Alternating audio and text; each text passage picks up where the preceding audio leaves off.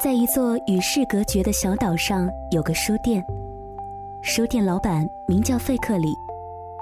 这个男人不是本地人，他与出生在本地的妻子妮可相识于大学，毕业后一起回到了妮可的家乡爱丽丝岛，用他的一笔基金开了这家小岛书店。我们因为爱一个人而爱上世界上的其他人事物。这就是爱的能量和魔力。在这个小岛书店，会发生一些什么样的故事呢？你好，我是林小妖，用声音陪伴你度过一段睡前时光。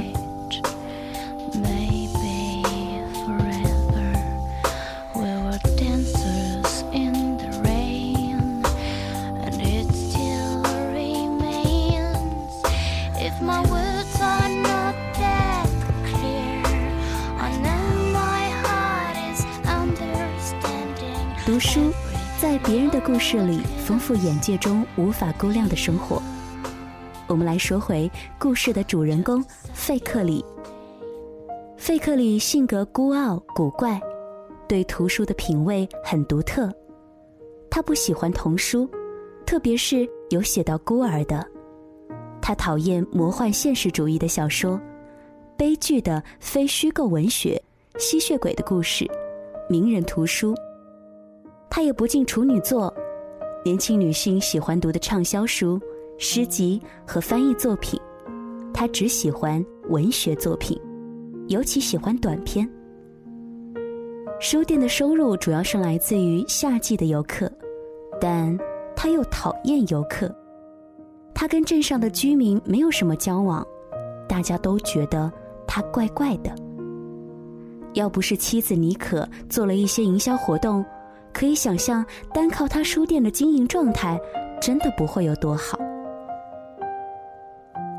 而这一年，怀孕两个月的妻子发生车祸身亡。费克里活在对爱妻的无尽思念当中。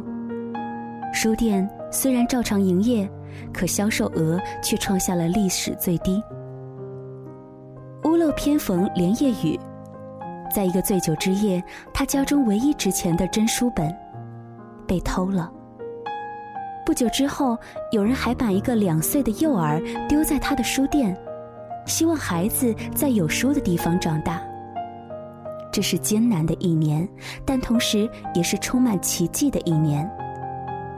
原本费克里会继续的走在把自己喝死、把生意做垮的路上，但这个小孩儿。真正改变了他的人生。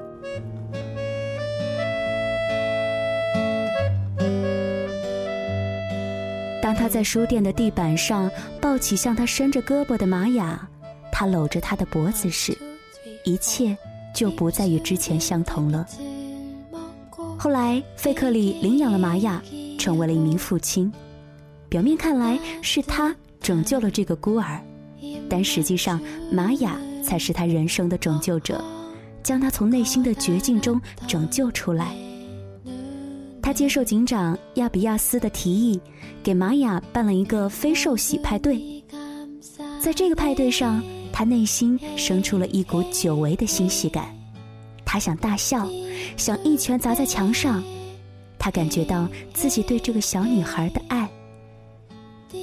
一旦一个人在乎一件事，就发现自己不得不开始在乎一切事。玛雅一点点地融化了费克里如荒岛般的内心，他变得温和，好相处起来。对女儿的爱一点点扩张了他的人生版图。玛雅成为了连接他和小姨子伊斯梅、警长兰比亚斯、出版社业务员阿米莉亚、小镇上的居民之间的纽带。将他的生命与许许多多其他的人串联在一起。玛雅彻底扭转了他的人生，他不再是一个沉浸于自己阅读世界的书呆子，他成为了一个愿意与别人分享好书、分享阅读感受的小岛书店老板。爱丰富和改变我们的生活，让我们的生命变得丰润而辽阔。在爱中的人会有一股趋向完美的动力，不断的获得成长和勇气，度过人生的不幸和悲哀，甚至战死死亡的恐惧。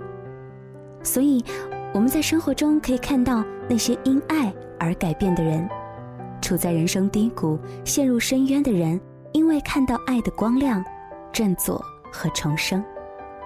软弱依赖他人之人，因为爱而变得坚强和独立起来；自私又逃避责任的人，因为爱而学会付出和承担。这大概就是爱的魔幻又很现实的力量吧。这本书呢，讲的是书的故事，岛上的书店、书店的老板、出版社的业务员、写书的作者、失窃的书，还有无数的书名贯穿全书。而这本书，也可以说讲了阅读的故事。书中每个章节的题记是主人公的读书笔记，还有许多许多关于读书相关的片段。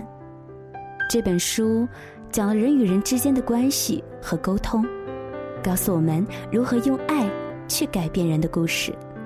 这本书让我看到爱与被爱、付出与接受，在生命当中占有多么重要的位置。也让我看到无人为孤岛，人们是如何通过爱相互关联起来的。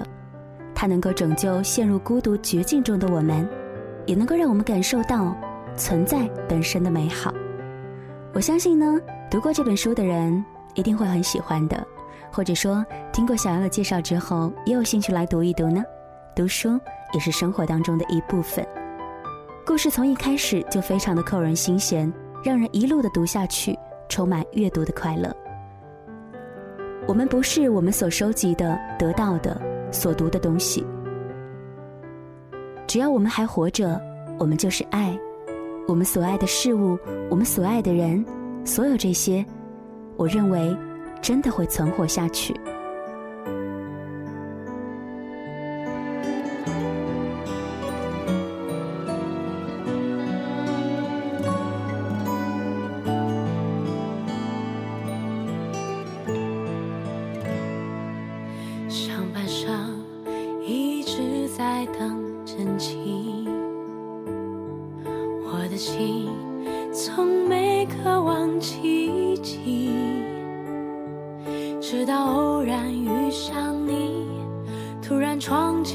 世界茫茫人海只为沿途和你能相遇。我把四季用来爱你一切悲喜都是因为你。相隔一天如三秋相爱余生还未够海枯石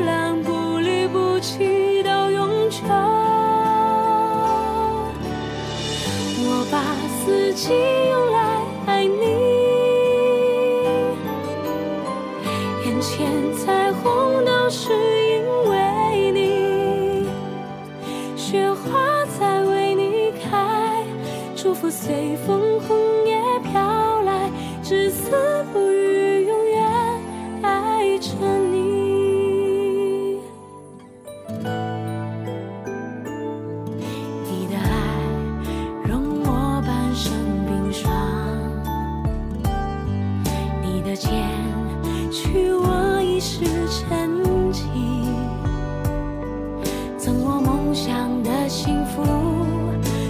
风雨皆同路，分隔两地依然一秒都难以忘记。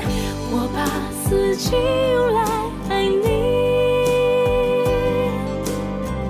你，一切悲喜都是因为你。相隔一天如三秋，相爱余生还未够，海枯石烂不。起到永久。我把四季用来爱你，眼前彩虹都是因为你，雪花才为你开，祝福随风红叶飘来，至死不渝，永远爱着。